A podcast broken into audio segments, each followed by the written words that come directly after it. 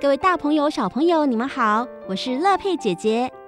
今天在这一集节目播出的时候，正好是圣诞节的前夕，在这里要祝福各位圣诞节快乐。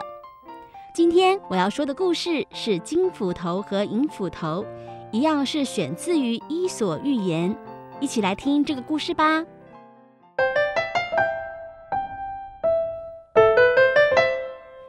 深山里有一个清澈而深邃的湖，湖的附近住着一些鸟和野兽，樵夫们很少到这里来。有一天，一个樵夫为了找寻他所要砍伐的树木，而来到了深山里，在不知不觉中，竟然来到了湖边。哦，多么美丽的一个湖啊！湖水清澈而透明，就好像是宝石溶解成的一样。嗯。湖水大概很冷吧？嗯，对了，为什么不洗个脸呢？这么一来，一定可以恢复疲劳的。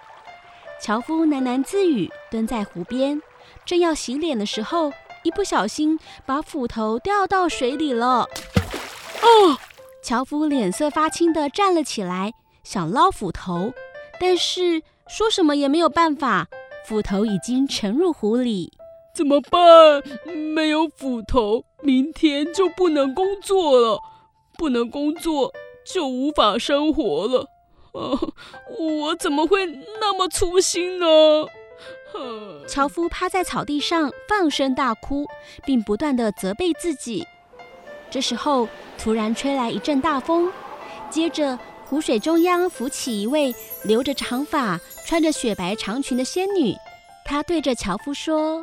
这位樵夫先生，你为什么那么悲伤呢？樵夫看见了仙女，惊慌失措，颤抖着说：“我我我我我不小心把斧头掉到湖里了。”仙女点点头，很快的就沉入水里，不一会儿又再浮出水面，手里拿着一把用黄金做的斧头，问说：“你说的是不是这把斧头呢？”不是啦，我这么穷，怎么会有金斧头呢？那不是我的。樵夫是个忠厚老实的人，仙女听了，很快的又沉入水里。这次拿出一把银斧头，那是不是这把斧头呢？樵夫摇摇头说：“嗯，不是啦，没有这么好啦。我的斧头非常的粗糙。”仙女又潜入水里。这一次是把樵夫的斧头拿出来了。哦，对了，这把斧头才是我的。樵夫高兴得不得了，连连地向仙女道谢。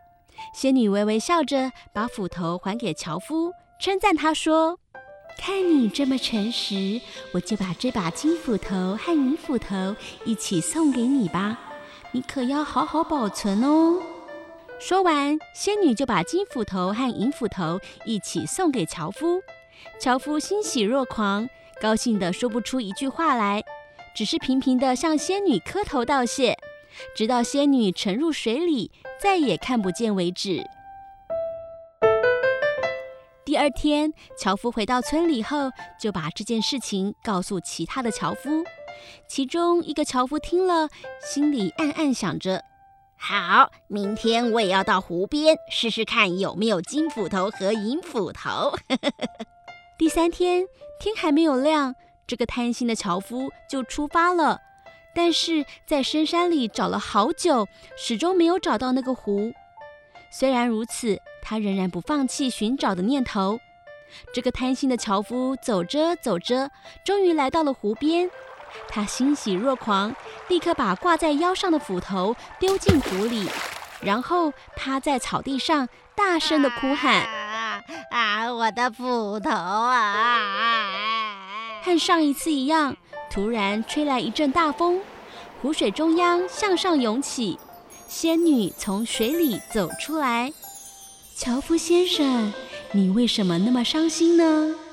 贪心的樵夫若有其事地对仙女诉说事情发生的原因。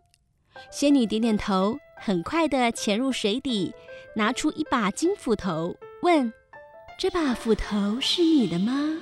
贪心的樵夫以为仙女中了他的计谋，就大声地回答说：“对对，那就是我的斧头。” 仙女听了，用锐利的眼神望着贪心的樵夫说：“你为什么要说谎呢？你的斧头明明是用铁做的，而这是一把金斧头啊！”说完，仙女就潜入水里，再也没有出现了。贪心的樵夫非常懊悔自己的所作所为，不但没有得到金斧头和银斧头，反而连原来的那一把斧头也丢了。于是只能拖着疲惫的步伐踏上归程。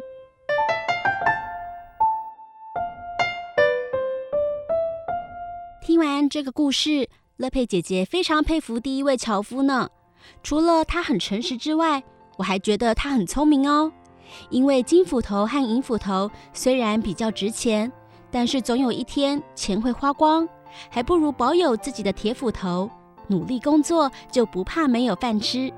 况且，诚实和善良就是他的金斧头和银斧头啊！